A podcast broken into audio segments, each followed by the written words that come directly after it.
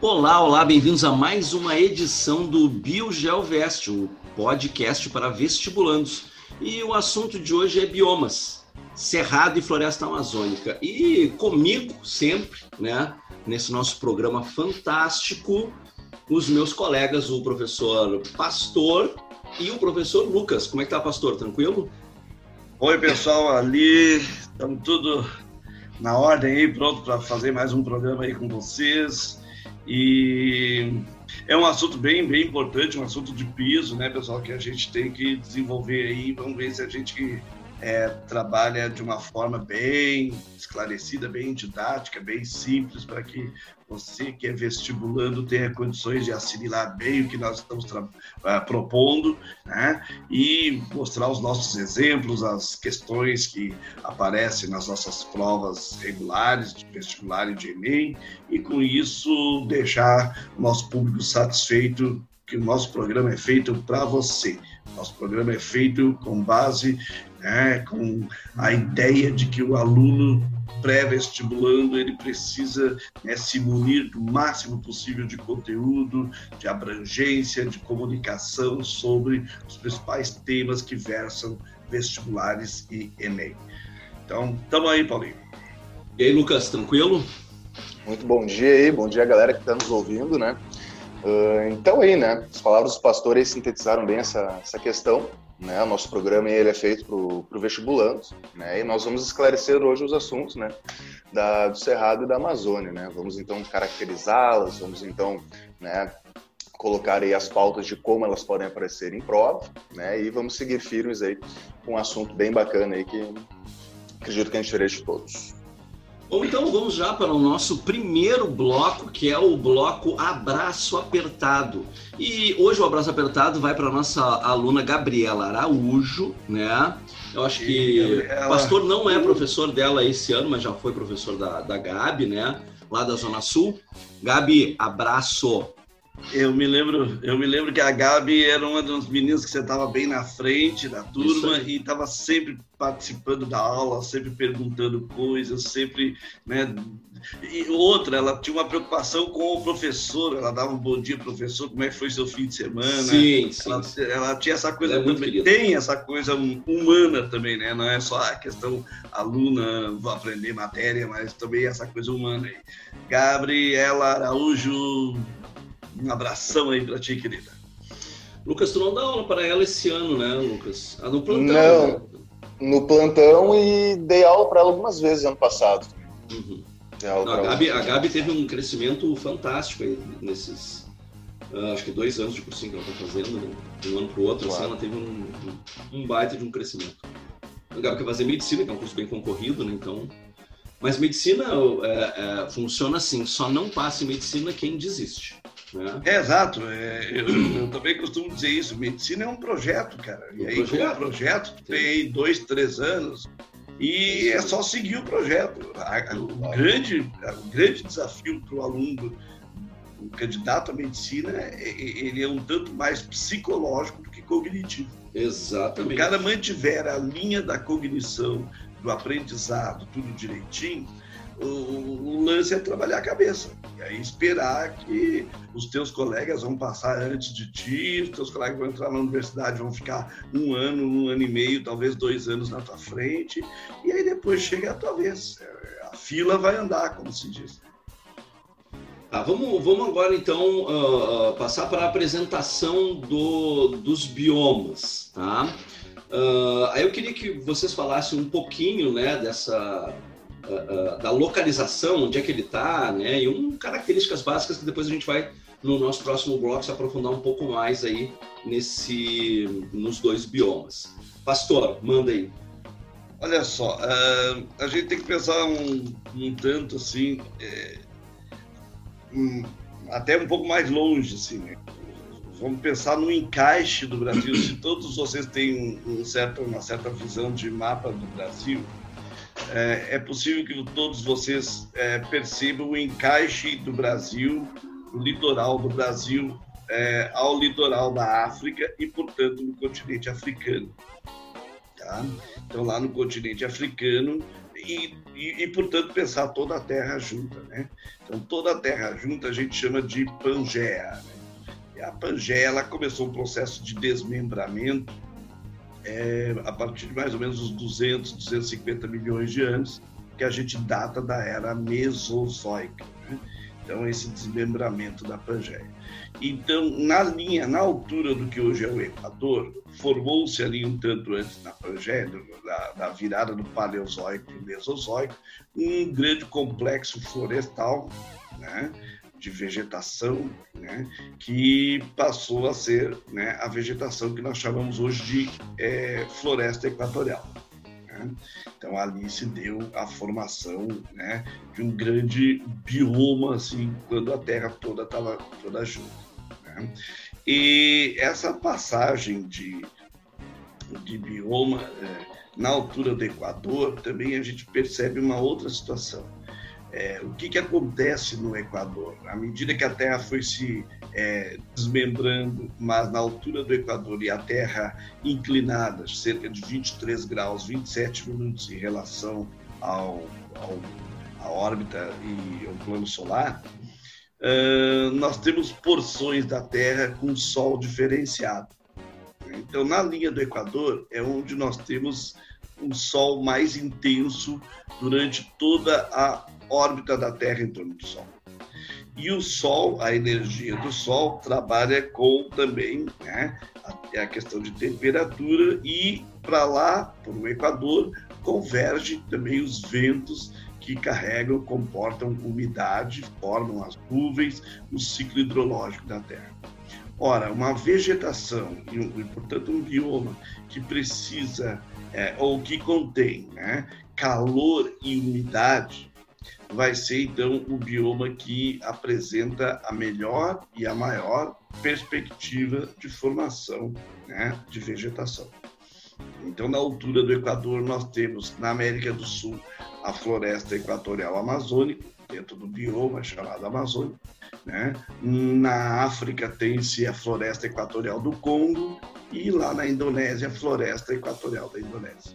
Então, aqui no nosso caso, né, o bioma é a Amazônia, né? ele veio dessa formação do desmembramento da Pangeia, já estava constituída a Amazônia, né? e aí então na América do Sul nós temos esse contexto do bioma amazônico.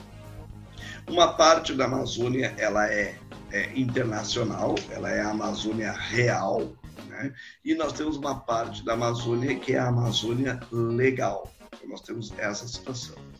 Em termos de Amazônia real, a área que envolve é em torno de uns 6,5 milhões de quilômetros quadrados. E aí nós temos diferentes países ali, né? Então, que, que estão dentro do bioma chamado Amazônia. Então, a Guiana, a Guiana Francesa, né? o Suriname? A Venezuela, a Colômbia, parte do Equador, a Bolívia, né? o Peru e o próprio Brasil. Isso aí vai formar cerca de nove países amazônicos. Tá? Dentro do espaço brasileiro, nós falamos então em Amazônia Legal. A Amazônia Legal tem aí em torno de uns 4,7, 4,6 milhões de quilômetros quadrados, né? envolvendo então um pouco mais da metade do território brasileiro. Tá?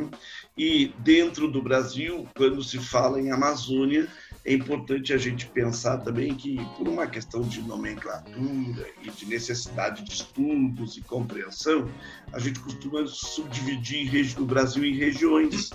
Então, nesse caso, a Amazônia pega uma parte é, do Nordeste, ali no Maranhão, né? pega uma parte do Centro-Oeste, ali no Mato Grosso, norte do Mato Grosso, e aí então compondo aquilo que a gente chama de Amazônia Legal. Tá? Então, essa Amazônia legal é a parte da Amazônia onde o Brasil é o responsável. Então, ali está o bioma da Amazônia, onde o Brasil é responsável, onde a legislação brasileira é, pesa sobre né, o, o, espaço geográfico constituído. Uma outra coisa que é interessante lembrar, mas bem rapidinho, né, é a questão de relevo. Né?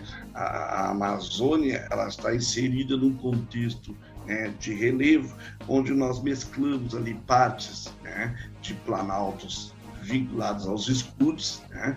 Então, escudos cristalinos são terrenos né, bastante antigos né? e parte a bacias sedimentares de formação bem, bem mais recente, já cenozoica. Né? Então, nós temos porções da Amazônia mais elevada, dentro de planaltos, temos porções da Amazônia dentro de um espaço de depressão e temos porções da Amazônia em zona de planície. Então, essa construção diferenciada do espaço geográfico também dá determinadas particularidades do bioma amazônico.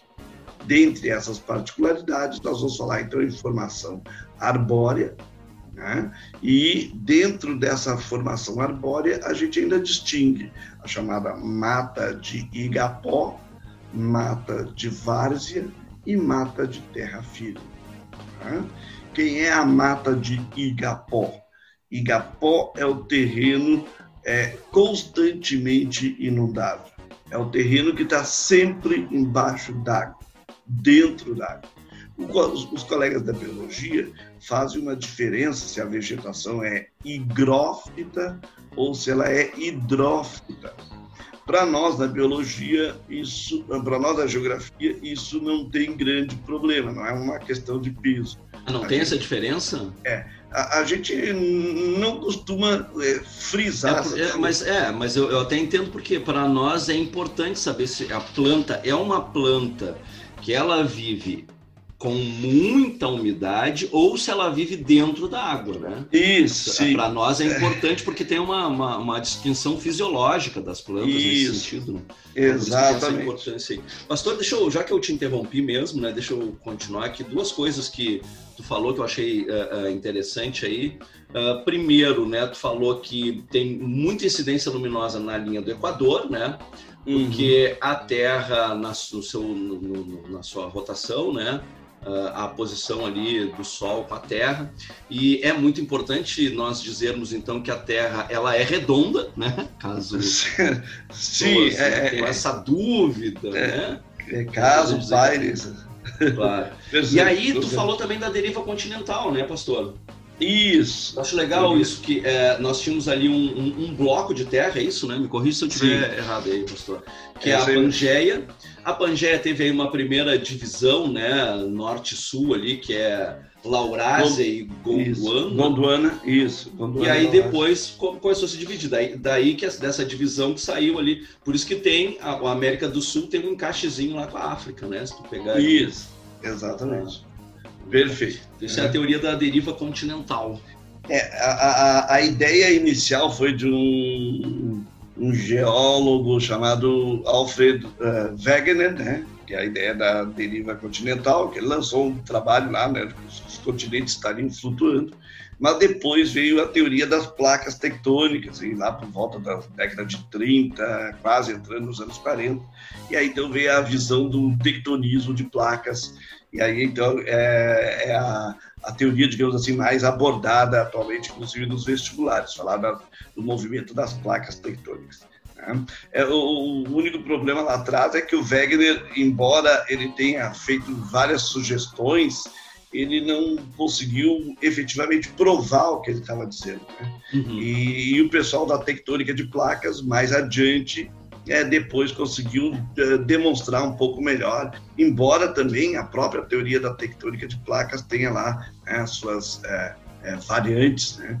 É, o pessoal que vai falar de isostasia, o pessoal vai falar dos movimentos horizontais e verticais entre placas, então tem outras é, condicionantes aí dentro da própria tectônica. Mas, de qualquer forma, isso sim, houve um desmembramento, esse desmembramento constituiu o que nós hoje chamamos de continentes. Esses continentes que nós temos hoje, eles têm mais ou menos 65 milhões de anos para cá.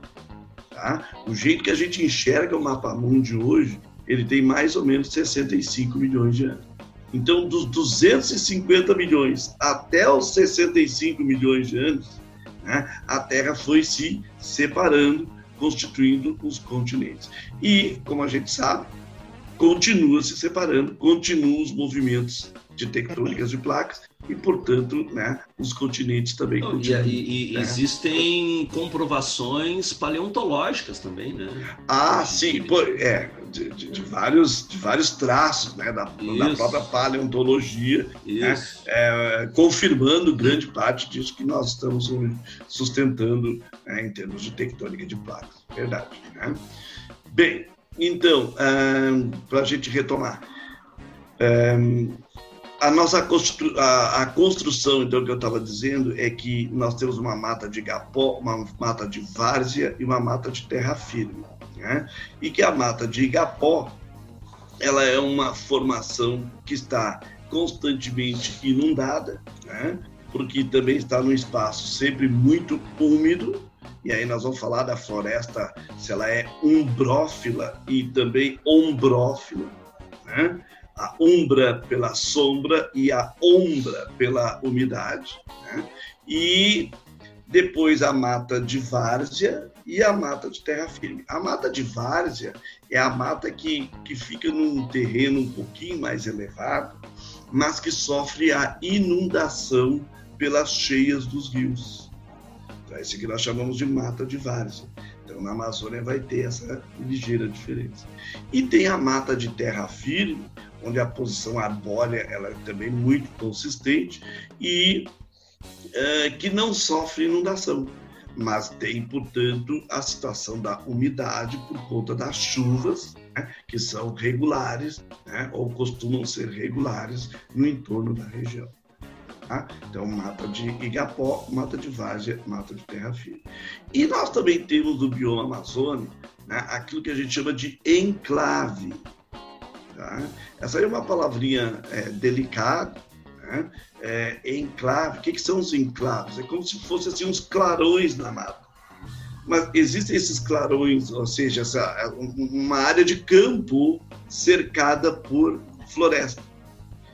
Esses como se fosse uma ilha, pastor? É, quase como se fosse uma ilha mesmo, né? Esses enclaves, eles hoje em dia são, uma parte deles naturais, né? por conta da própria condição da natureza, mas hoje também esses enclaves é, podem ser de forma antrópica, né? uma vez que a Amazônia vem sofrendo muito com a inserção das atividades humanas econômicas, seja pelo extrativismo, pela agricultura, pela pecuária. Né? Então, às vezes, enclaves antrópicos, mas enclaves naturais, né? são os campos onde estão cercados, né? uma boa área de campo, mas cercada por floresta no seu entorno. Então, o bioma amazônico ele é um bioma um tanto complexo também, né? nesse sentido, porque uh, a gente tem que pensar na Amazônia não só como floresta, né? Nós temos então, uma Amazônia de campo também, né?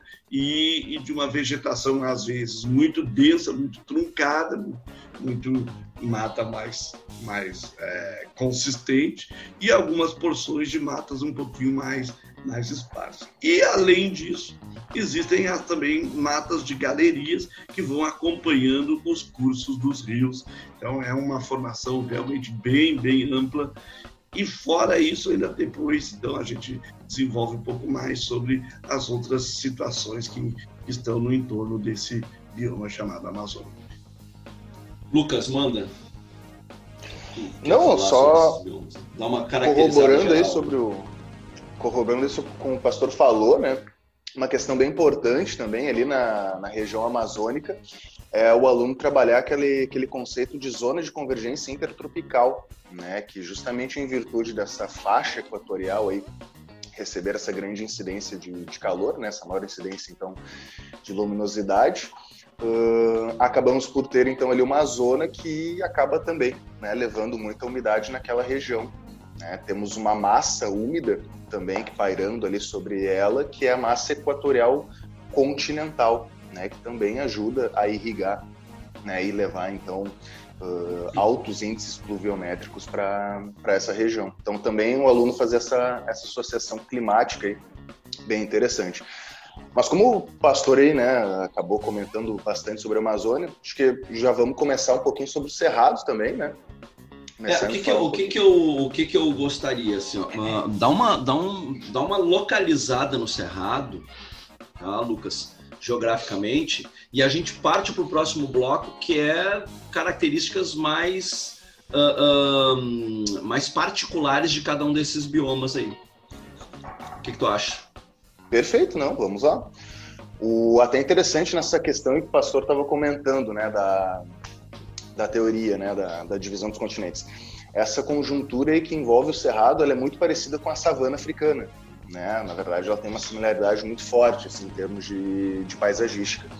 Uh, e a questão do cerrado ali é sempre importante do aluno lembrar a questão do centro-oeste, puxando, né, para regiões de transição até a Amazônia, né? Então tem essa localidade mais central ali do Brasil, né, envolvendo ali os estados do Mato Grosso, Mato Grosso do Sul, uh, Goiás, né, entre outros estados ali da, da região, e vai puxando o cerrado até ali a extensão né, uh, do Ceará e dessas regiões mais nordestinas, inclusive criando né, ali os famosos ecótonos, né, que são outras vegetações, mas que compunham ali também um limite entre Cerrado e Amazônia. Né. Uma das mais famosas é a Mata dos Cocais, né? Então temos uma mata muito famosa ali, essa vegetação de transição entre esses três grandes biomas ali. Lógico, um pouquinho mais para o nordeste temos a Caatinga, né?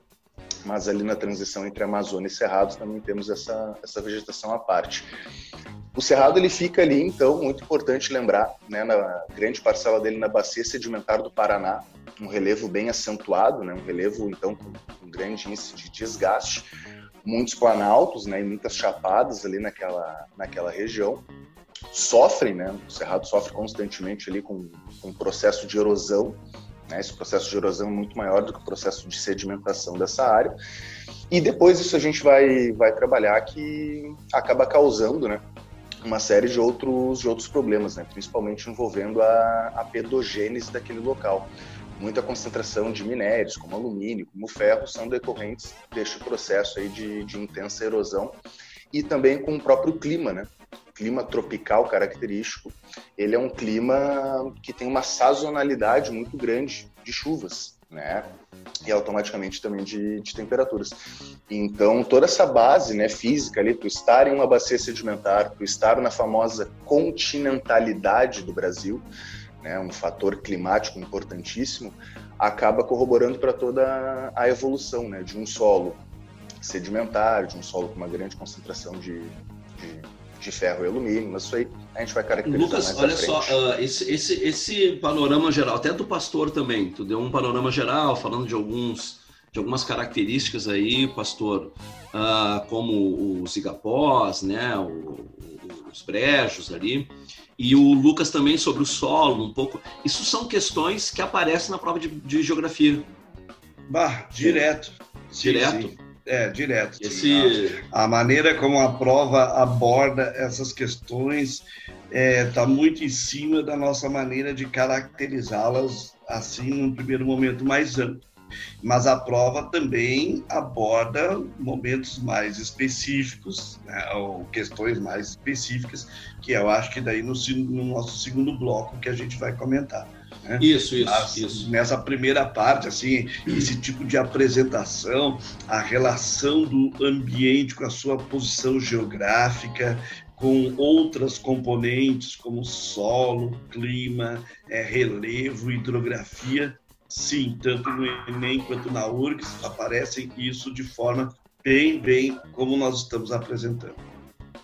Ah, então já vamos, uh, vamos acho que direto aí para essa partezinha aí uh, de, de detalhar mais e apresentar esses biomas como eles, como eles podem aparecer ali lá uh, no vestibular. E aí eu, eu quero começar, vamos começar pelo Cerrado, tá? E eu quero começar com as características biológicas do Cerrado. Tá? E depois eu passo a bola para vocês, tá? E, e, depois a gente falar de uma coisa também que acontece, que, que, ocorre no Cerrado. No Brasil, a gente tem dois hotspots. Né? Um deles é o Cerrado, o outro é a Mata Atlântica. Tá? O que, que é um hotspot? Hotspot é uma área, né? um bioma, que teve aí uh, dois terços da sua dois terços desse bioma foi devastado, né? E apresenta pelo menos 1.500 espécies endêmicas de, de, de plantas vasculares, né? Então, o Cerrado é um, um hotspot, ou seja, é uma zona que corre muito perigo tá?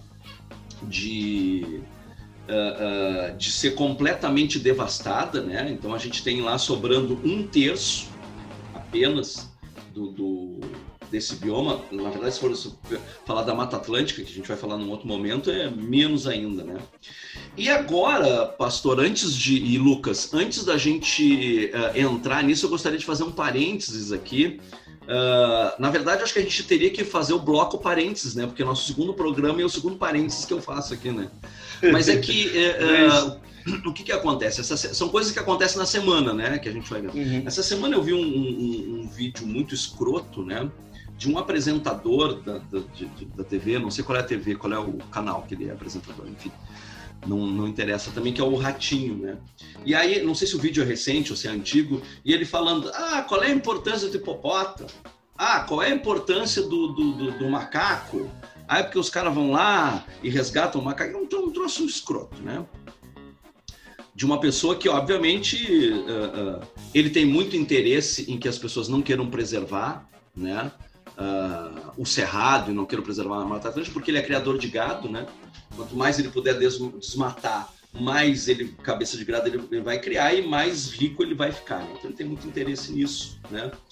E então acho que duas coisas eu já vi uh, uh, professor, né, tendo esse discurso, repetindo esse discurso, o que é um absurdo completo, né? O ratinho ainda tem lá um interesse, agora um professor é porque ele é retardado mesmo, né?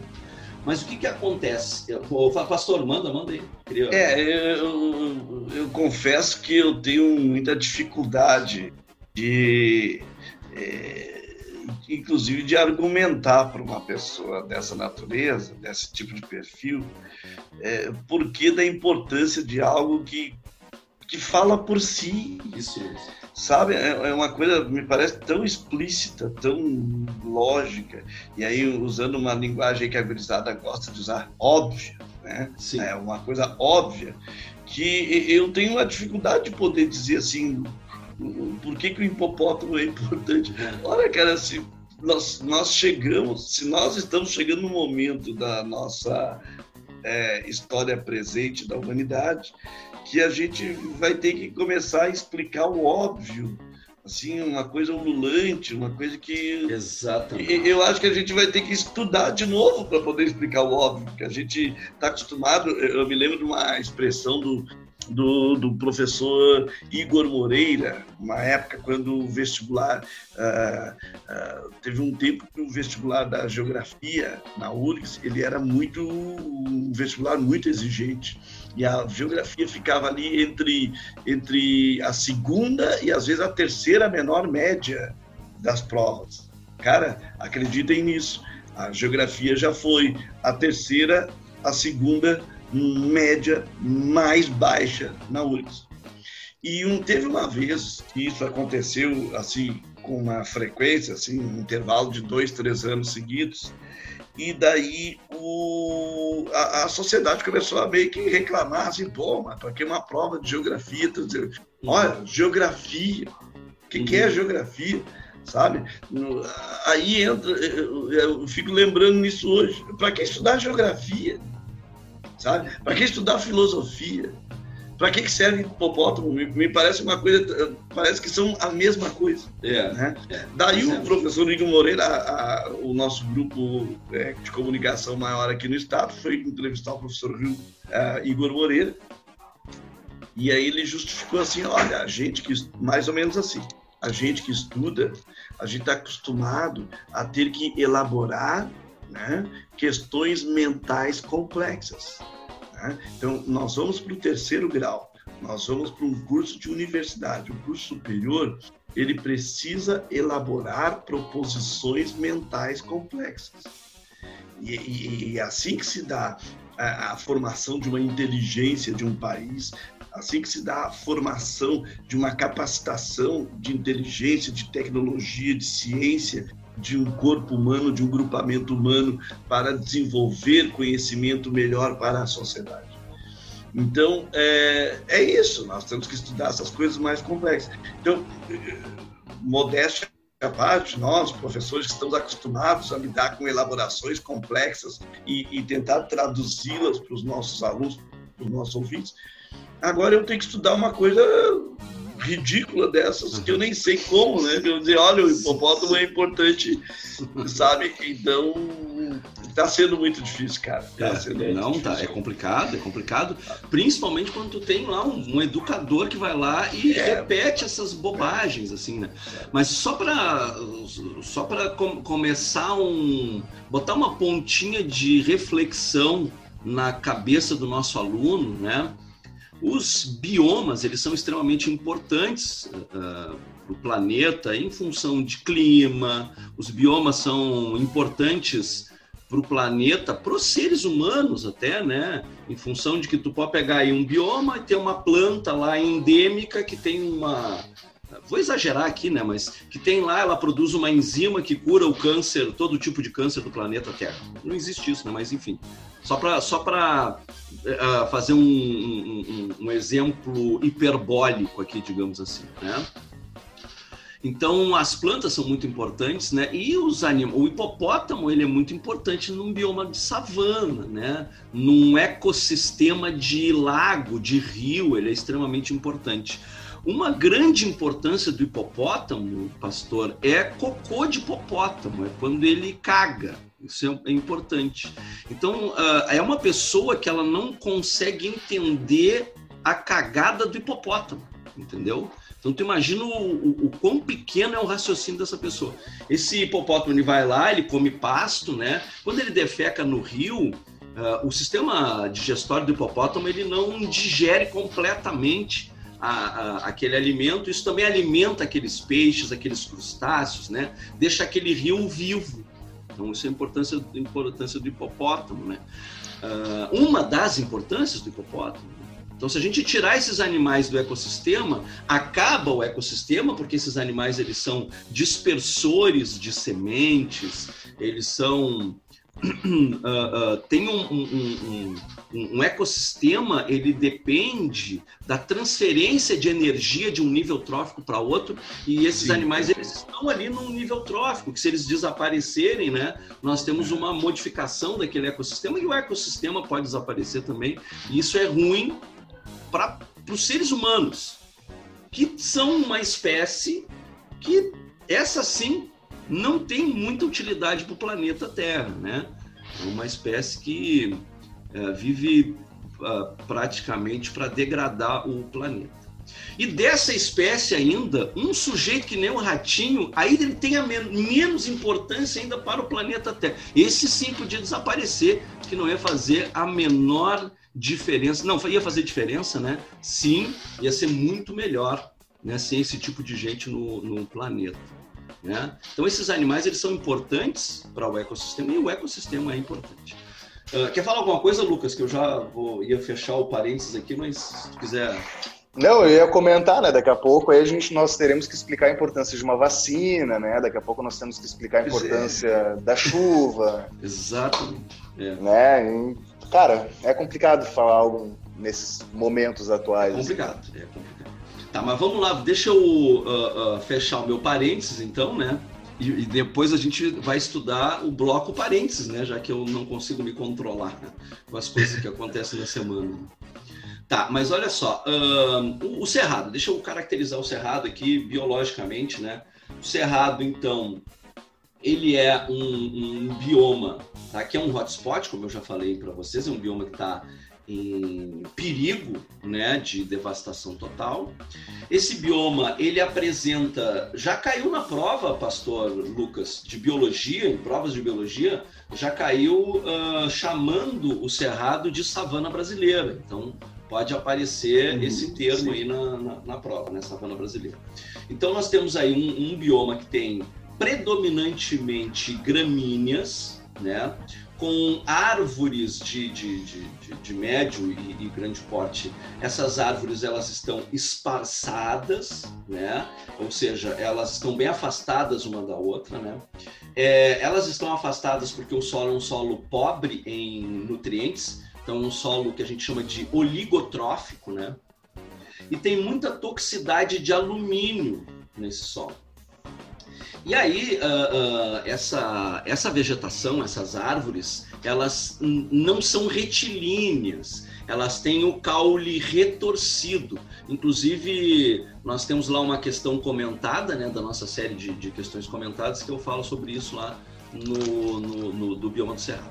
Então, as árvores, elas são, uh, têm o caule retorcido, né?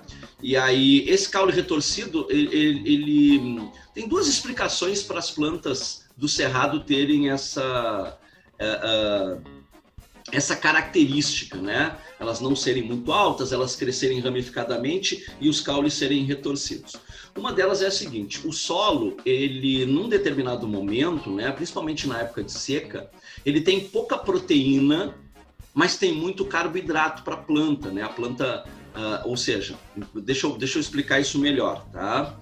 O solo, ele é um solo que ele tem uh, poucos sais de nitrogênio, que é o que a planta precisa para fazer proteína. Mas ele tem todas as outras condições para que a planta possa produzir carboidratos.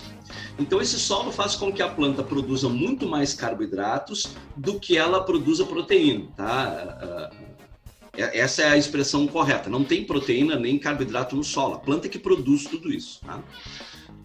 Então, o que, que acontece? Como a planta produz muito carboidrato, ela fica com uma grande quantidade, esse carboidrato vai se transformar em gordura, uma gordura típica de plantas de crescimento secundário, que é a suberina. Essa planta vai ficar com a casca muito grossa e pesada, e aí essa, esse ramo ele começa a ficar retorcido. Tá?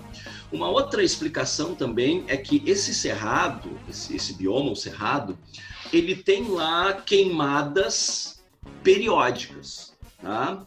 Essas queimadas periódicas, elas vão uh, destruir as gemas apicais né, das plantas, as gemas de crescimento, as gemas meristemáticas das plantas, e aí ela vai acabar tendo esse crescimento uh, uh, retorcido aí.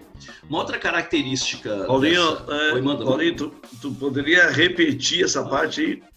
As queimadas periódicas elas Isso. destroem as gemas meristemáticas. As gemas meristemáticas. O que, que acontece, ah. pastor? Uma planta ela cresce da sua gema apical em diante.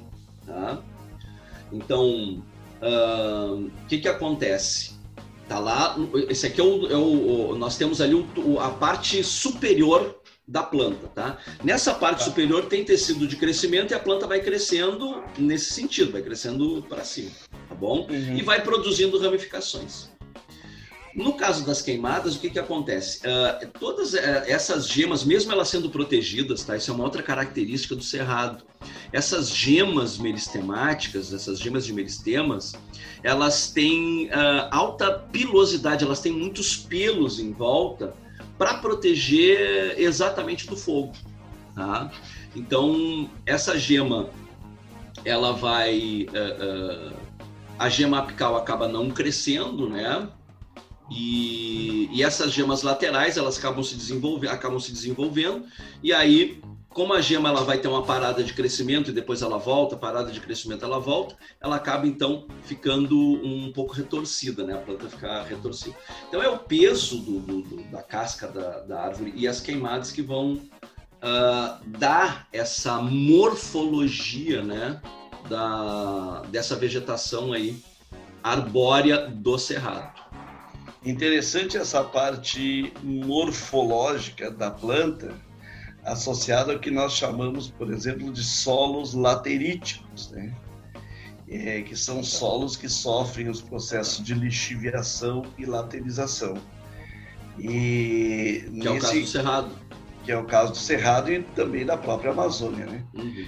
E no caso desses solos lateríticos, é, a gente trata disso dizendo que há um processo de empobrecimento dos chamados macronutrientes. E ainda há pouco tinha mencionado sobre o nitrogênio. Né? Então, nós temos é, é, os macronutrientes do solo, né, são, por exemplo, o nitrogênio, o fósforo, o potássio e o cálcio. Né? Esses macronutrientes, quando eles estão depositados no solo naturalmente, eles são elementos mais leves. E esses elementos mais leves ficam na parte mais de cima do solo. Uhum. Então, quando vem uma chuva, ou mesmo quando há o processo de queimada, de desmatamento, esses elementos macronutrientes são os primeiros a serem removidos promovendo uma alteração no pH do solo, uhum. né? Porque esse solo se empobrece uma vez que a construção dos elementos nutrientes está desequilibrada. Então, é, se nitrogênio, fósforo, potássio e cálcio são retirados, sobram ferro, alumínio, zinco, molibdênio, que são os micronutrientes. Normalmente são elementos mineralógicos mais pesados, ficam mais embaixo e aí então esses vão constituir os solos lateríticos de predomínio ferroso ou aluminioso, eventualmente algum lugar zincoso e assim por diante. Então essa, digamos assim, deficiência é, natural ou mesmo provocada antrópica, ela acaba é, contribuindo com a morfologia da planta e, e da, da, formação da vegetação e, consequentemente, nessa condição de explicação que tu deste ali. Né? É, são as, as adaptações. Áreas... Manda, manda, Lucas. Não, existem áreas ali que o pH chega a 4 e pouco, né? Solo, sim, né? sim, os então, solos verticais. É. O solo é ácido. é muito comum eles ácido. corrigirem isso, isso, isso é. é bem ácido. E é muito comum eles corrigirem isso com, a, com o processo de calagem, né? Isso. Né, para regular o pH pra e neutralizar isso e reconstituir também a composição mineralógica. Né? É, aí o que, que acontece lá no, na época das chuvas, né? A água ela encharca o solo e o que, que acontece com esse pH? Esse pH aumenta porque dilui esses elementos ácidos aí. Aí nesse momento a planta ela tem mais nitrogênio, ela consegue produzir uma quantidade maior de proteína, até mesmo em função da diminuição da acidez do solo, e aí uh, já dá uma regulada nesse crescimento. Aí a planta consegue crescer bem, entendeu? Só que na outra época, o que, aconteceu? Ela tinha muito suber, a casca muito grossa, estava muito pesada e os galhos vão pesando, né? Aí ela vai, ela vai. Eu não sei se eu, se eu fui claro na coisa da queimada. Deixa eu, deixa eu dar mais uma. Deixa eu voltar para essa parte da queimada. O que, acontece? A planta ela tem uma gema, tá? Ela tem uma parte de crescimento. Tem um galhinho ali e na ponta do galho tem uma parte de crescimento.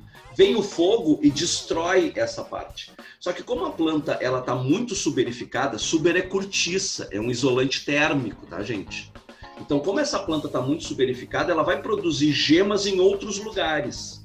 Aí, aquele galho ele vai ramificar para um lado ou vai ramificar para o outro. Por isso que a planta ela fica torta, assim, entendeu? Hum. Então, é isso que vai acontecer. Essa parte, assim, é, morfológica, eu não sabia dizer. Teria que, não, teria é, que fazer a, a biologia. Sim. Vocês Mas, usam então, bastante o termo tropófila, Paulinho? Não. O que, que significa tropófila? Tropófila para caracterizar justamente essa, essa vegetação do cerrado aí, né? A gente trabalha na, na geografia.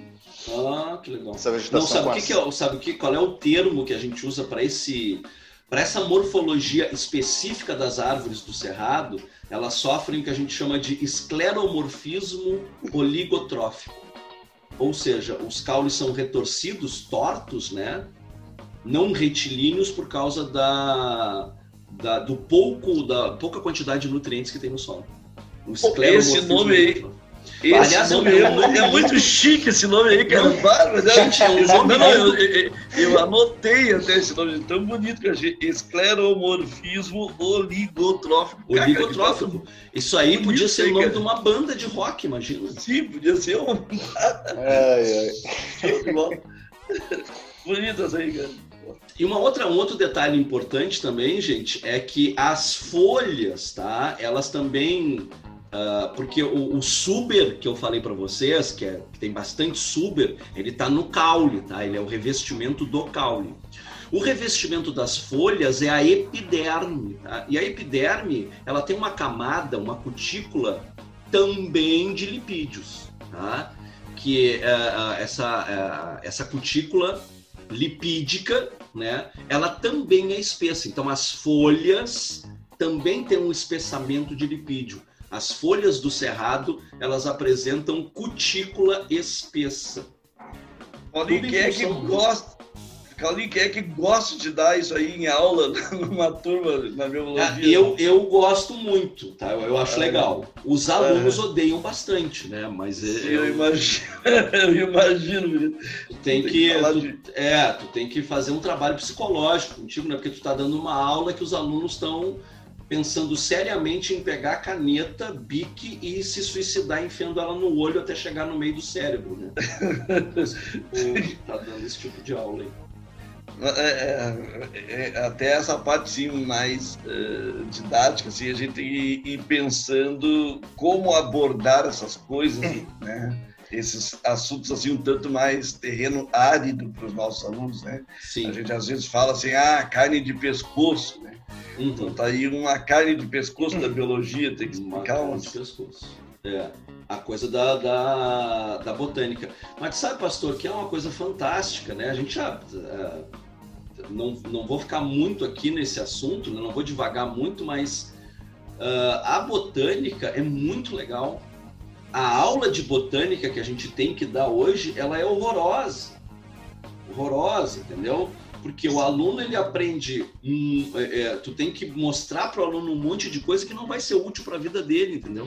Ele sai sabendo lá do, do, do, do, do meristema, ele sai sabendo do esclerênquima, ele sai sabendo do parênquima, do colênquima, mas ele não sabe podar uma árvore.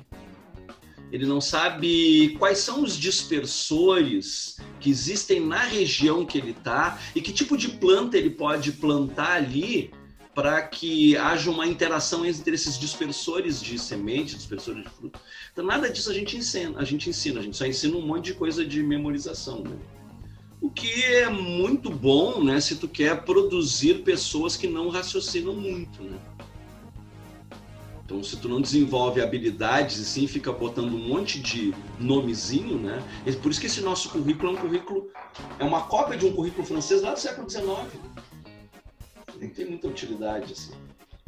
Tá, mas voltando, é, é, é, exatamente. Lamentavelmente a gente também lida com isso, né? Com essa situação de. Tem que terminar o conteúdo de, programado. É, de, de, trabalhar o conteúdo como ele se apresenta e como aparece na prova, né? Então, é, ainda nós temos dificuldade de poder trabalhar as coisas no sentido de produzir uma reflexão para os alunos. Né? Uhum. E por isso que talvez no cursinho, quando a gente consegue isso, é, a gente é muito, digamos assim, adorado pelos alunos, aceitos pelos alunos, porque a gente consegue fazer uma coisa que às vezes o colégio não consegue fazer. Não fazer. E talvez até por um pouco da idade do aluno, ele já está um pouquinho melhor para entender que algumas coisas ele realmente precisa saber é, e elas são carne de pescoço e aí então ele assimila um pouco melhor, porque ele já está um pouquinho mais pronto para isso, né? lá no colégio especificamente, quando o cara ainda só quer a parte mais lúdica, né?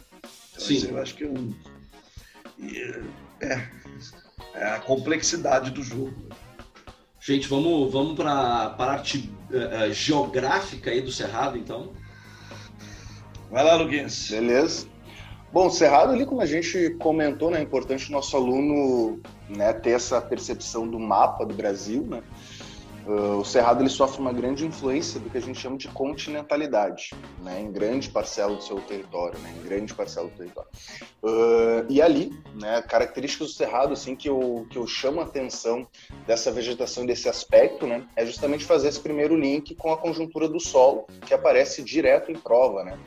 Então esse solo laterítico, esse solo ferruginoso, certo? Em virtude aí destes, dessas concentrações, principalmente de alumínio, acabam gerando uma, uma dificuldade, né? Inclusive na, num próprio cenário, se tu for pensar, um cenário de produtividade agrícola, né? Então, grande parcela dessas terras aí, se forem de fato, né, terem uma produção, é necessário uma, uma série de correções. A principal correção que eles executam é a calagem, né?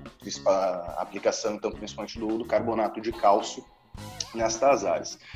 Outro fator, assim, que eu, que eu vejo, assim, que aparece muito em prova, que, né, de certa forma, tem uma, tem uma frequência muito grande, é a importância do relevo, né, desse cerrado aí. O Cerrado ele tem um relevo bem acentuado, certo? Com uma grande quantidade de planaltos e, e chapadas. E qual é uma das importâncias? Ela é a nascente de grandes rios dentro do território brasileiro. Né? Importante estar na centralidade do Brasil e a partir disso, por um terreno mais elevado, por um terreno mais acentuado, certo? Uma questão geomorfológica e hidrográfica, tu tem a nascente de rios muito importantes como o São Francisco e também como a própria Bacia do Prata. Né? Então tem essa conjuntura assim de ser a nascente, né? De ser esta este sistema represador, né? De águas. Bacia do Tocantins ali também, né? Tem as suas nascentes no Cerrado. Então, ele tem essa importância no, no cunho hidrográfico e, lógico, no cunho geológico dessa, dessa região. O outro detalhe, assim, que o, que o aluno é importante ficar atento, né, são nas caracterizações envolvendo o clima, né? Que até o Paulinho estava comentando, ah, na estação chuvosa, na estação de secas, né? Qual é a estação chuvosa em grande parte do Cerrado? É o verão, né? É um clima característico tropical, né? Característica do clima tropical, as chuvas de verão e as secas de inverno. Inclusive os nossos, os nossos incêndios, né, que têm ocorrido recentemente nessa, nessa proporção, são entre os meses de junho, julho, agosto e ali o, o início de setembro, certo? Que é onde tu tem estação de secas. Os índices pluviométricos eles chegam a 40, 50 milímetros ao mês, isso é muito pouco, né? E aí automaticamente que acaba uh, facilitando, né? Acaba gerando uma maior suscetibilidade a, a ter os focos de incêndio mais, mais elevados. Né? Então tem essa outra questão, assim, de o aluno perceber que na estação de chuvas, né, tu tem ali o verão, aproximadamente até o mês de, de maio, e depois ali só segue um período de secas muito vertiginoso. Né? E a partir disso, acaba, acabamos por ter, infelizmente, a maior concentração de, de incêndios nessa área. Uh, outro detalhezinho né, que eu ia comentar né, aqui com a, com a turma aí, para vocês, é a questão que envolve, né, gente, o, o cerrado aqui como, como vegetação, né, conforme até tinha perguntado do Paulinho, se eles usavam o termo tropófila, né, o termo tropófila é usado na, na geografia para representar toda essa paisagem que, o, que tu comentou, né, Paulinho, dos galhos tortuosos, né, da, do próprio caule, né, ser um pouco mais espesso também. Então, toda essa característica que tu delineou aí, na geografia a gente usa o termo tropófila, né? Tropi, o, o aspecto, então, tortuoso, os galhos espaçados, os arbustos espaçados, né? Então, grande parcela da, da vegetação sendo gramínea. Né? Então, essa, toda essa característica que tu já teceu, uh, na geografia a gente usa o termo tropófila, né? Então, que é, essa coisa do, do presença de gramíneas, né? Lucas Pastor, e, e as árvores passadas, isso é uma, uma característica do, da savana também, né? Sim, sim. savana africana. A diferença da, da fauna, né? Sim. A fauna acho que é um ah, pouquinho diferente. Ô, Lucas, tu falou isso, agora eu me, me, me toquei que eu não falei da fauna, tio. Não falei da fauna. Mas rapidinho aqui, ó. O que, que a gente vai encontrar lá? A gente vai encontrar uh, ema, que é a maior ave das Américas, né? A gente vai encontrar ema, a gente vai encontrar lobo-guará, a gente vai encontrar veado campeiro, a gente vai encontrar tatu, araras, tamanduá, porque tem várias espécies de formigas, né? No, de, de, de, tem várias espécies de insetos. Dentre esses insetos, as formigas, né? Então, o, o tamanduá, ele vai uh, uh, se alimentar. Tem a mas esses insetos polinizadores aí, eles têm importância? Ou eles podem deixar de existir assim? Os insetos têm, têm uma certa importância também. Pro ratinho ah, tá. podia parar, né? Desistir, né? Mas tem bastante importância os insetos polinizadores. Um, e aí nós temos aí uh, gavião, né? Tem urubu, urubu-rei, né? Tem várias espécies de aves também. Então, a onça pintada, Tá? Também ocorre aí nesse. Tem uma, uma reserva ecológica lindíssima lá que é o Parque das Emas. Né? Parque das Emas, isso mesmo. Ah, lindíssimo aquele, aquele local.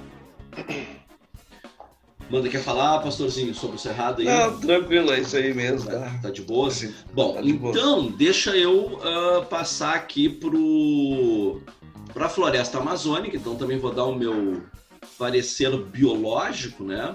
O que, que a gente uh, o que, que na prova de biologia pode aparecer para os alunos, né?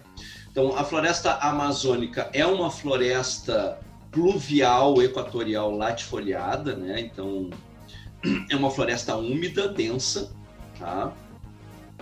Nós temos ali uh, uma média, a temperatura média, né?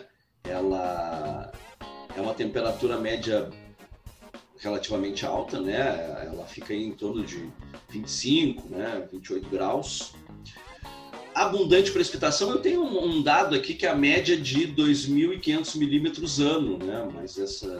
É por aí. Deve ser... Não tem uma, uma média exata. O que vai aparecer na prova para vocês é que chove bastante lá. Né? Chove bastante. Uh, nós temos aí a floresta uh, tropical, essa floresta amazônica, ela é dividida em vários estratos arbóreos, né? Então nós temos assim uh, o extrato arbóreo rasteiro, né, o extrato arbóreo daquela vegetação de arbustos. Nós temos as árvores de médio porte, as, as árvores de grande porte, né? E essas árvores de grande porte, elas vão formar uh, o dossel da mata, né? Que é o limite de, de vegetação da parte superior da mata. E a gente tem o dossel inferior e o dossel superior. Aí o Lucas estava falando em, uh, uh, em, insetos que são polinizadores, né, gente? Uh, existem muitas espécies de abelhas, né, que são nativas do, do Brasil, né? Algumas espécies não são sociais, tá? E, mas muitas dessas espécies de abelhas e vespas, elas são muito importantes para a polinização do dossel da mata, dessas plantas que elas uh, são mais altas, tá? Porque são poucos insetos que conseguem voar na altura dessas plantas. As abelhas e as vespas são insetos que conseguem voar, então são polinizadores extremamente importantes, né? Da, uh, da vegetação, né? A gente tem algumas plantas que são, também são muito importantes, são a gente cita aqui as seringueiras, palmeira, são plantas que ocorrem ali no, no na floresta amazônica. Um, que é mais o guaraná, tá? Que do, do, da semente do guaraná, né? A gente faz um pozinho ali, ele é estimulante, então tem tem bastante importância, né? A gente tem o açaizeiro. Nosso vestibulando conhece bem. Sim, sim, vestibulando conhece bem. Né? Dele Guaraná para poder estudar. E hum, aí a gente tem também o açaizeiro, o palmiteiro, que também é conhecido como jussara, né? Que é da onde se tira o palmito, então tem essas, essas palmeiras, né? Como a gente já falou aqui. Uh, tem várias espécies de palmeiras diferentes. Uh, e da fauna, o que, que, a gente pode falar da fauna? Hum, tem várias espécies de mamíferos, tá? Muitos primatas uh, arbícolas diferentes. A gente também encontra aí a onça pintada, né? Um, anfíbios, uma grande diversidade de anfíbios, uma diversidade de répteis também. Então é uma, uma floresta bem rica. Um, ó, que, a gente vai encontrar também de tipo de vegetação aqui nessa, que é bem importante a gente salientar, que são as plantas epífitas. Tá? Esse termo vai aparecer para vocês em algum momento na prova de vocês. Tá? O que, que significa uma planta epífita? É uma planta que ela se sustenta em outra planta, tá bom? É, tipo as orquídeas ou as bromélias, elas crescem sobre outra planta, crescem no galho de uma árvore. Só que elas não são parasitas, isso é a parte mais importante, tá, gente? Elas são plantas, as epífitas são plantas que elas se beneficiam de estarem sobre uma árvore, mas elas não tiram absolutamente nada da árvore. Para a árvore, para a planta que está hospedando essa epífita, não faz a menor diferença. Tá? É uma relação completamente unilateral. Isso, é, isso deve ser uma coisa muito curiosa, assim, como é que esse processo ocorre, assim. Como é que uma planta se coloca em cima de uma outra e ela é e elas são independentes, digamos assim. É, quer dizer, nenhuma nem outra aproveita o suber, o, lenho, o lenhoso, nada. nem nada, nem a, a, nem a seiva bruta, nem a seiva elaborada, sei lá que coisa que eu estou dizendo. Isso mesmo, nem a é. seiva é. bruta, nem a seiva elaborada. Mas, é, mas tu vê que, mas tu vê que, olha, olha a loucura disso, pastor, que é o seguinte: isso é evolução. Então, o que, que acontece nesse, nesse processo? Primeiro, uma planta parasita, um parasita ele é muito específico, porque o parasita ele evoluiu junto com o seu hospedeiro. Então, na maioria das vezes, os parasitas eles são muito específicos, eles precisam aí de um determinado tipo de hospedeiro. Isso restringe muito uh, o hospedeiro do parasita. Tá? Uhum.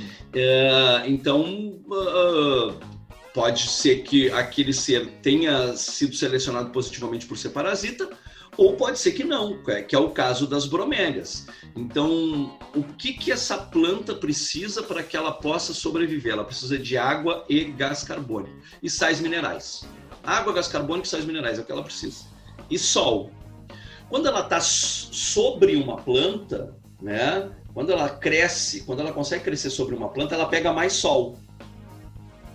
Show de bola. Então isso já faz com que ela seja selecionada positivamente, que ela tenha vantagem sobre outras plantas do, da mesma família dela, digamos assim. Tá? Outra coisa, é uma planta que ela não cresce muito. Então se ela estiver no solo, ela vai ser pisoteada pelos animais. Se ela estiver em cima, ela não vai ser pisoteada pelos animais. Então os únicos problemas que ela tem que resolver é como conseguir água e como conseguir uh, sais minerais. E ela resolve esse problema da seguinte maneira: ela tem lá raízes específicas, né? ela tem estruturas chamadas velames nas raízes, tá? então são raízes específicas, e ela também consegue armazenar água nas suas folhas para poder utilizar esses sais minerais aí. Então elas foram selecionadas nesse sentido. Mas ah, se, a ra... se a raiz dela, a raiz dela está na outra planta. Não, está em volta da outra planta, mas não está retirando nada da outra planta. Está retirando da umidade relativa do ar. Cara, que loucura.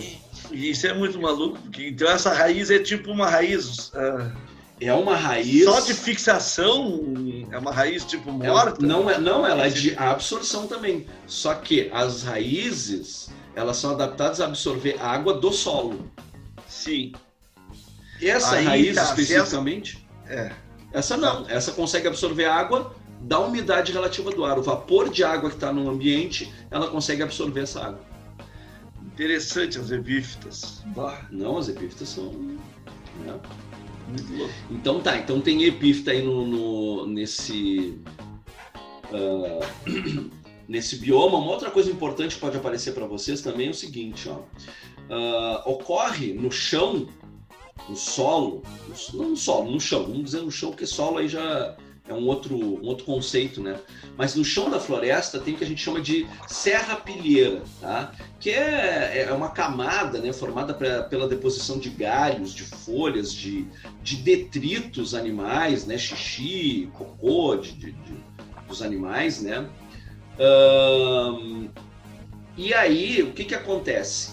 Essa estrutura né, rica em matéria orgânica, ela apodrece. O chão dessa floresta é quente e úmido, então tem condições para os micro-organismos decompositores trabalharem uh, uh, com, com, uh, com bastante eficiência, né? E elas decompõem essa serrapilheira. Essa serrapilheira então fornece, depois de decomposta, fornece Uh, nutrientes, né, os macronutrientes, né, principalmente, que são necessários para que uh, essas plantas possam se nutrir. Então, por isso que o, o, o solo do, da floresta amazônica, que vai formar aquele. Uh, o que a gente chama de humus, né, que é aquela terra mais. com uma quantidade maior de nutrientes, né? Só que esse, é, esses nutrientes eles estão na floresta amazônica, eles estão na parte superficial do solo. A parte profunda do solo da floresta amazônica, ela não é muito rica em nutrientes. Então o nutriente ele está muito mais naquela parte mais superficial aí. E as plantas podem ser de grande porte, mesmo que os nutrientes estejam só nessa parte superficial, porque a reciclagem desses nutrientes ela é muito rápida, né? Rapidamente a planta está absorvendo os nutrientes, as plantas, né? E rapidamente já tem mais nutrientes entrando ali no, no solo em função dessa decomposição aí. Então, essas são as coisas mais importantes que a gente tem aí sobre o, uh, a floresta amazônica. Manda aí quem mais vai falar de floresta amazônica. Deixa eu só é, considerar ali né, que quando é, trabalhou ali a caracterização geral, ali, né, falar de arbórea, latifoliada, sim. higrófita, umbrófila, umbrófila, é, são também características é, solicitadas nas nossas provas, na parte da geografia uhum. também. Né? Então é bem importante que o aluno é, se antenem sobre esses conceitinhos aí, né? Então, só para a gente lembrar, né? Arbórea é uma árvore de grande porte, tu pode pegar lá na Amazônia árvores aí de 90, 100 metros de altura, né? É, e ainda em cima delas vão, ainda é, ainda vão em cima disso ainda vão estar as epífitas aqui. Essa Exato. parte aí a gente ainda nem fala. Né? Na geografia a gente não fala das epífitas. Eu estou aprendendo sobre epífita hoje. Né? Mas, enfim, então, importante essa, essa parte aí. Então tá, eu estava então caracterizando ali, é, conceituando né, algumas dessas expressões já trabalhadas pelo Paulinho, para a gente lembrar bem assim. Ó. Uma arbórea é uma árvore de grande porte. Latifolhada são folhas grandes, folhas largas. Né? Uma perenifolha são é, formações permanentes, perenes, estão sempre ali, sempre com folhas, árvores sempre com folhas. Né? Ela é uma higrófita. Higrófita é uma vegetação adaptada a um ambiente com muita umidade. Né? com muita chuva, com muita umidade. Né? Ela é uma formação heterogênea, constituída aí por várias espécies. Né? Ela é uma floresta ombrófila, umbrófila porque ela é uma floresta muito úmida. Né? E ela é uma floresta umbrófila, porque ela produz muita sombra, a copa das árvores produz muitas sombras. Então, nós temos diferentes níveis de, das árvores. Então, árvores de porte como 90, 100 metros e árvores que vão ser de pequeno porte, 10, 15, 20 metros. E, e as formações mais rasteiras. Então, as partes mais de baixo vão ficar ali abafadas, cobertas pela, pelas partes mais elevadas, pelas, pela formação mais elevada. Eu tinha caracterizado lá atrás né, as formações também do ponto de vista de mata de igapó, mata de várzea, mata de terra firme. Então, isso é importante também nesse contexto. E uma coisinha é, junto com isso daí é em função do clima, ser um clima equatorial, que o Paulinho também deu uma destacada ali, né? O clima equatorial vai ter uma média térmica em torno de 28 Celsius, é um clima permanentemente quente, é, só tem uma estação do ano, é sempre verão, né? e com chuvas regulares, podendo produzir aí 2.500 a 3.200 milímetros de chuvas por ano. Né? É um lugar do Brasil de chuva regular. Nós aqui no sul também temos chuvas regulares, né? mas lá no norte eles também têm essa chuva regular, né? por conta de um tanto que o, o, Lucas também tinha falado da questão dos ventos, né? formação dos ventos que leva bastante é, umidade para a região, mais o seu processo intenso de evaporação próprio da região. Né? Então, muito calor, muita umidade, muita evaporação, muita evapotranspiração e, portanto, também bastante precipitação, muita precipitação. Tá? Lembrando que o espaço amazônico está constituído ali né, por o, o, escudo das Guianas mais ao norte, o escudo brasileiro, que é o Planalto brasileiro ao sul, e vindo da Cordilheira dos Andes, então, nós temos três grandes formadores de águas na Amazônia, é, e para o Brasil inteiro, mas para a Amazônia, que transforma aquele espaço ali um espaço fortíssimo em águas, em rios. Né?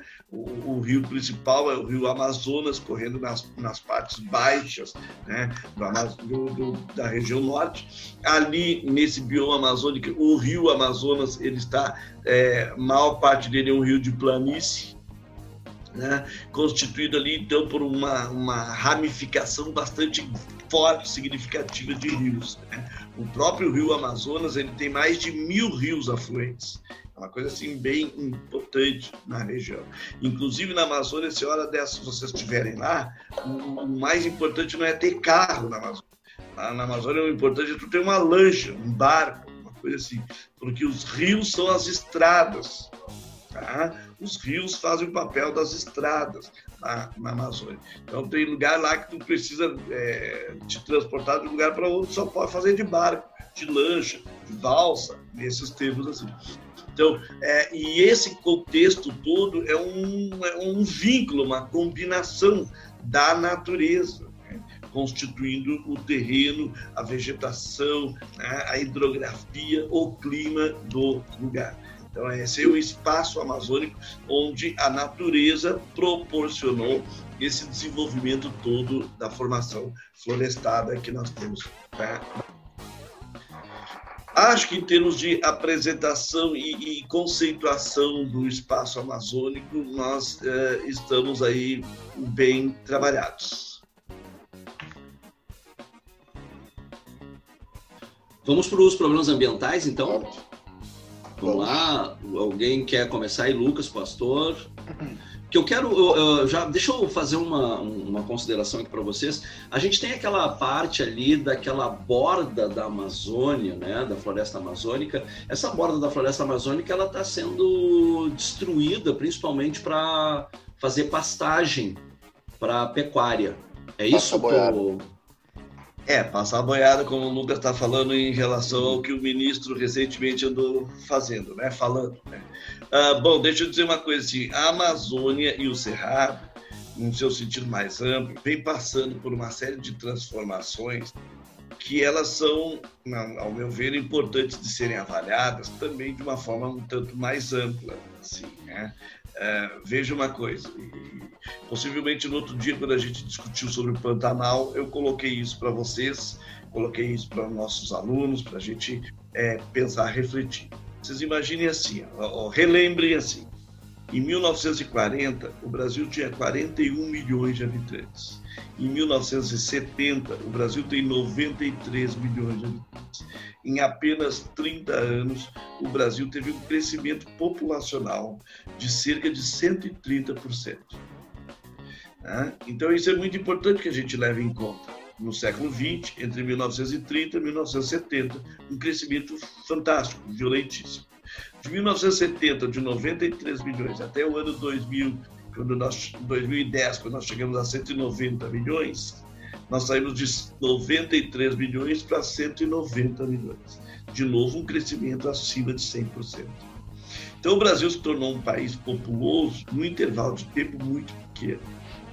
Isso produziu uma necessidade do país né, ter, uh, oferecer respostas a, essas, a essa demanda. Um crescimento populacional. Onde é que essas pessoas vão morar? Né? Como é que essas pessoas vão trabalhar? Onde essas, o que, que essas pessoas vão se alimentar? Então, uma, como que essas pessoas vão se vestir e assim por diante. Então, dá espaço para a vivência dessa população. Então, nos anos 70, aliás, nos anos 50 em diante, o Estado brasileiro entrou no jogo. Tá? O Estado brasileiro entrou no jogo. Em que sentido? O Estado passou a ser fomentador um Estado que diz o seguinte: olha, a responsabilidade de produzir o desenvolvimento se dará através do Estado. Então é muito importante trabalhar nesse sentido. Então, o Estado, como fomentador, eu destaco três situações: através da criação de leis, através de instituições e através das próprias empresas que o Estado vai constituir. Né? Então, as leis, uma legislação trabalhista, a Constituição de 1930, Constituição de 1937, Constituição de 1946. A Constituição foi ajustando o crescimento do país às necessidades de, da, da própria sociedade brasileira. né, da própria sociedade brasileira. Depois, a, a, as instituições. Instituições foram quando o Estado brasileiro criou instituições para promover projetos de desenvolvimento. Né? Por exemplo, criação da Sudene, da Sudan, da Sudeco, da Sudesul, da Suframa.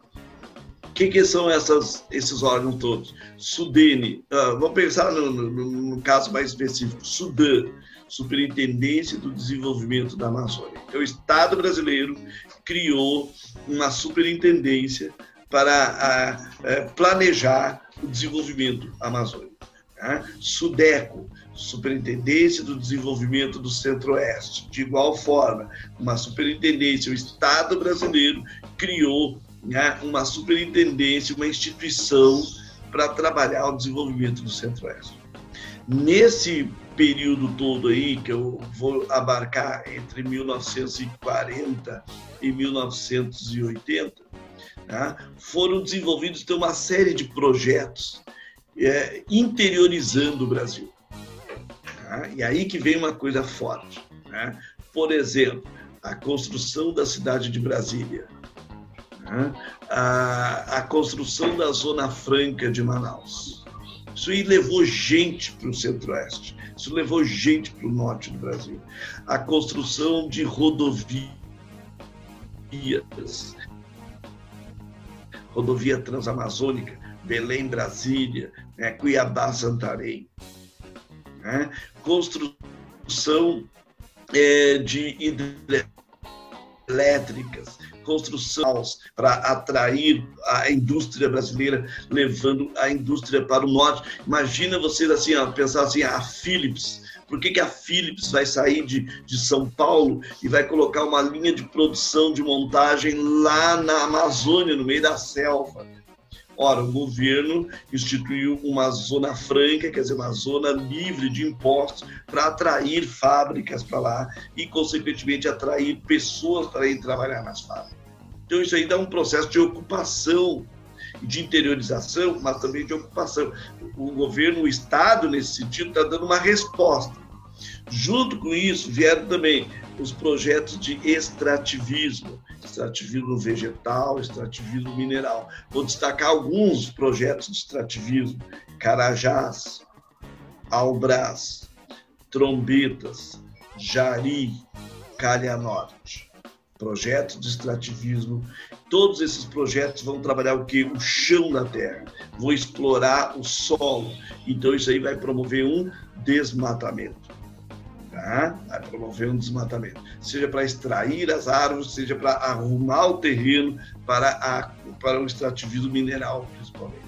E depois ainda vem um projeto chamado de expansão das fronteiras agrícolas, né, que vai constituir então o que nós conhecemos hoje como o arco do desmatamento ou do desflorestamento, né, que são os estados do limite da Amazônia com é, o Cerrado e também com a Caatinga. Ali nós vamos ter os estados do Pará, do Mato Grosso, da Rondônia, constituindo então uma espécie de um arco, uma porção de um arco, onde o desmatamento tem sido muito mais intenso, muito mais forte, né? na fronteira então da Amazônia com esses, né, com esses outros biomas.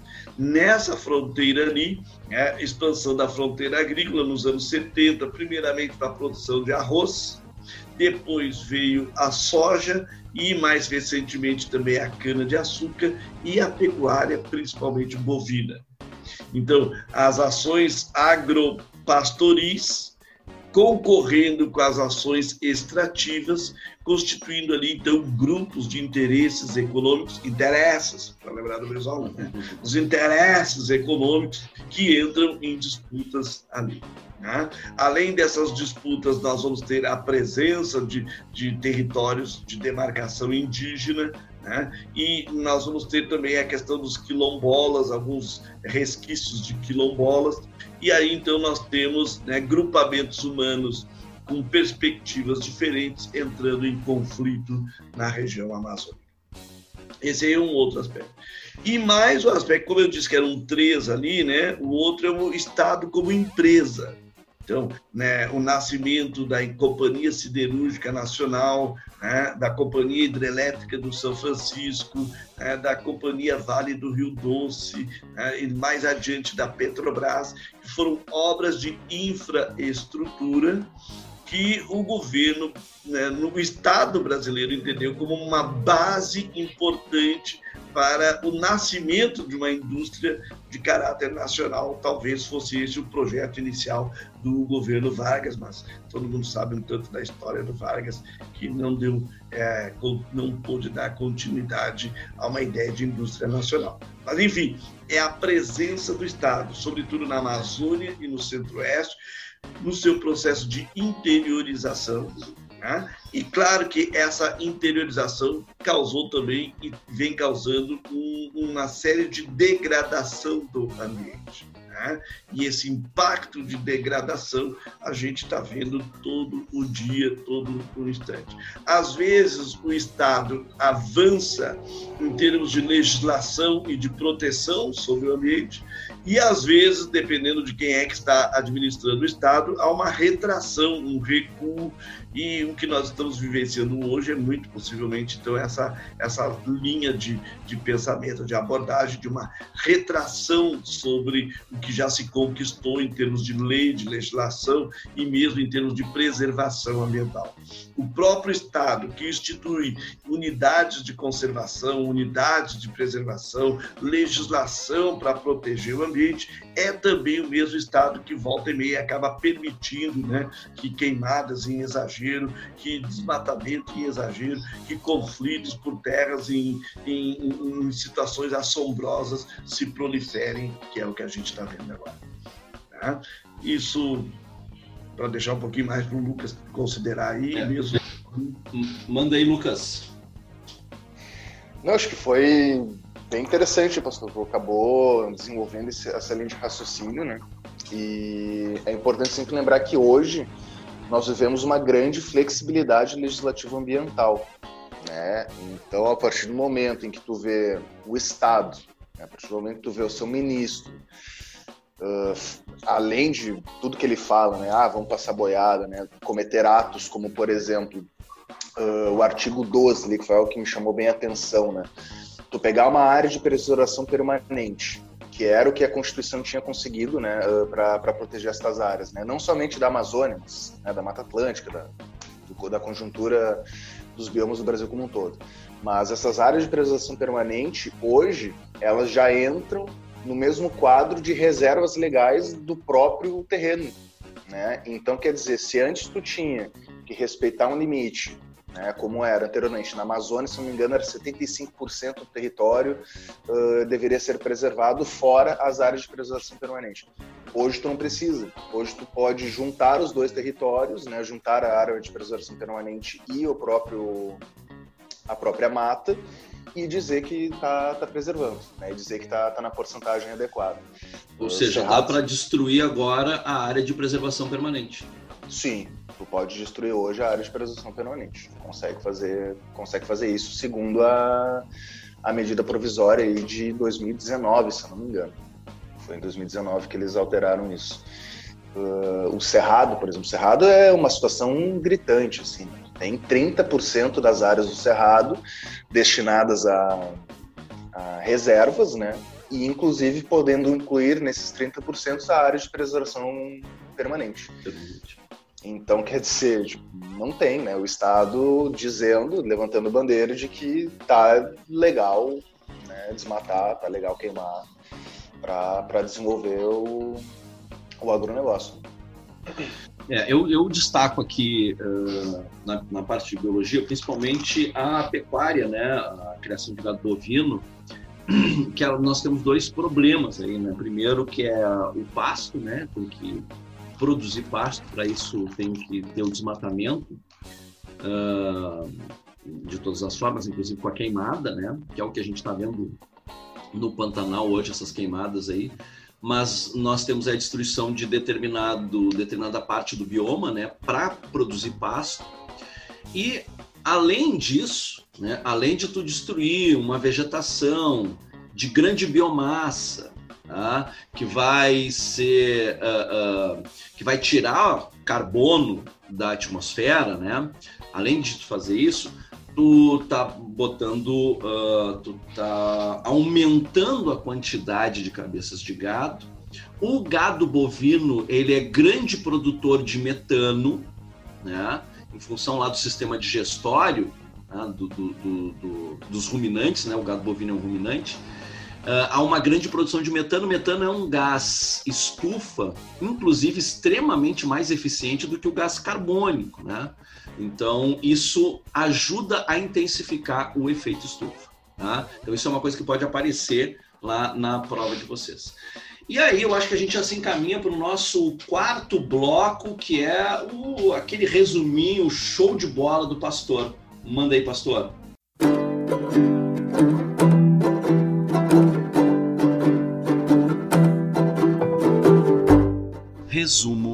pastor. Ok, vamos lá. Então, nesse programa de hoje, a gente versou, versou sobre a Amazônia e o Cerrado, né? Dois biomas muito importantes do Brasil.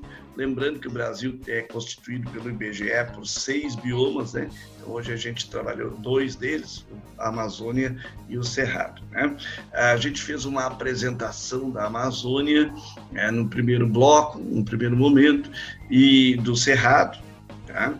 Depois do segundo momento, é, a gente aprofundou as questões da Amazônia e do Cerrado, tanto na biologia quanto na geografia.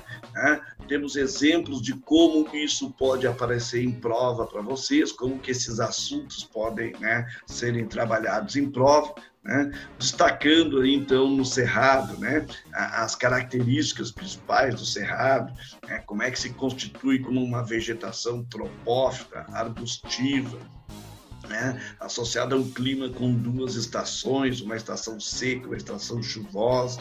Né? É, aprendemos também sobre as chamadas queimadas periódicas e como que elas destroem as gemas meristemáticas, né? É, produzindo aí o chamado escleromorfismo oligotrófico. Né? Isso aí, pastor. Uma parte importante, olha aí, cara, eu tô esperto aí na aula, eu também aprendi essa aula aí, cara. Então, é, foi bem, é, bem trabalhado isso aí pelo Paulinho para mostrar para vocês, para mostrar para nós é, como que o cerrado, então, se constitui dentro dessa, é, dessa visão que também pode ser conhecida como savana africana, também chamado como savana africana. Né? Vimos a, a variedade de espécies, tanto da flora quanto da fauna, né? destacando alguns animais que podem ser, inclusive, né? é, conteúdo de prova para a gente também trabalhar isso aí na biologia. Né? Destacamos a Amazônia, como é que a Amazônia se constitui então, é, como uma formação arbórea, né, latifoliada, perennifolia, higrófita, né, com a constituição das chamadas epífitas, né, então árvores que são plantas que se sustentam em cima de outras plantas, né? Então é importante trabalhar isso com várias características também é, de, de botânica, né, de flora, de fauna é, no espaço amazônico. Né? E discutimos ali um pouco dos problemas ambientais, tanto do Cerrado quanto da Amazônia, destacando o arco do desmatamento, né? destacando os chamados estados onde nós temos percebido né, maior inserção é, da, do desmatamento e da queimada, e, ao mesmo tempo, destacamos né, uma certa retração por parte da legislação hoje em dia e, consequentemente, de uma certa responsabilidade do Estado de, historicamente, ter promovido, é, em alguma medida, um grau de desenvolvimento para as regiões da Amazônia e do Cerrado, e, atualmente, uh, estar se descuidando é, do, desses processos de inserção humana, né, através de uma legislação cada vez mais permissiva né, pró-agronegócio e, consequentemente, uma destruição maior dos biomas que a gente vem estudando. Né? Então, acho que, resumidamente, nós temos esse tipo de estudo de levantamento nessa, né, nesse nosso encontro de hoje. Feito aí, Paulinho? Bom, chegamos então ao final do nosso programa e vamos às nossas despedidas. Dá um tchauzinho para a galera aí, Lucas. Agradecendo o pessoal que estava nos ouvindo, né? Nossos queridos alunos e, e ouvintes. Obrigado aí também aos colegas, Paulinho e Pastor, é sempre um, um aprendizado muito grande participar desse programa com vocês. E até a próxima, né? Valeu. Pastor, tem um tchauzinho para a galera. É isso aí, queridos. Espero que vocês tenham aproveitado bem, que vocês aproveitem bem, né? Uh, você sabe que o podcast tem uma certa liberdade, você começa assistindo, pode trancar um pouquinho, vai lá de novo, tranca um pouquinho, vai numa questão de prova, olha, observa o assunto, olha a questão da prova e observa o assunto e vê como é que caiu na prova e vê o que, que nós estamos conversando, vai nos livros, pesquisa. É, o processo de aprovação no vestibular ele exige de nós uma dedicação nas coisas. Né?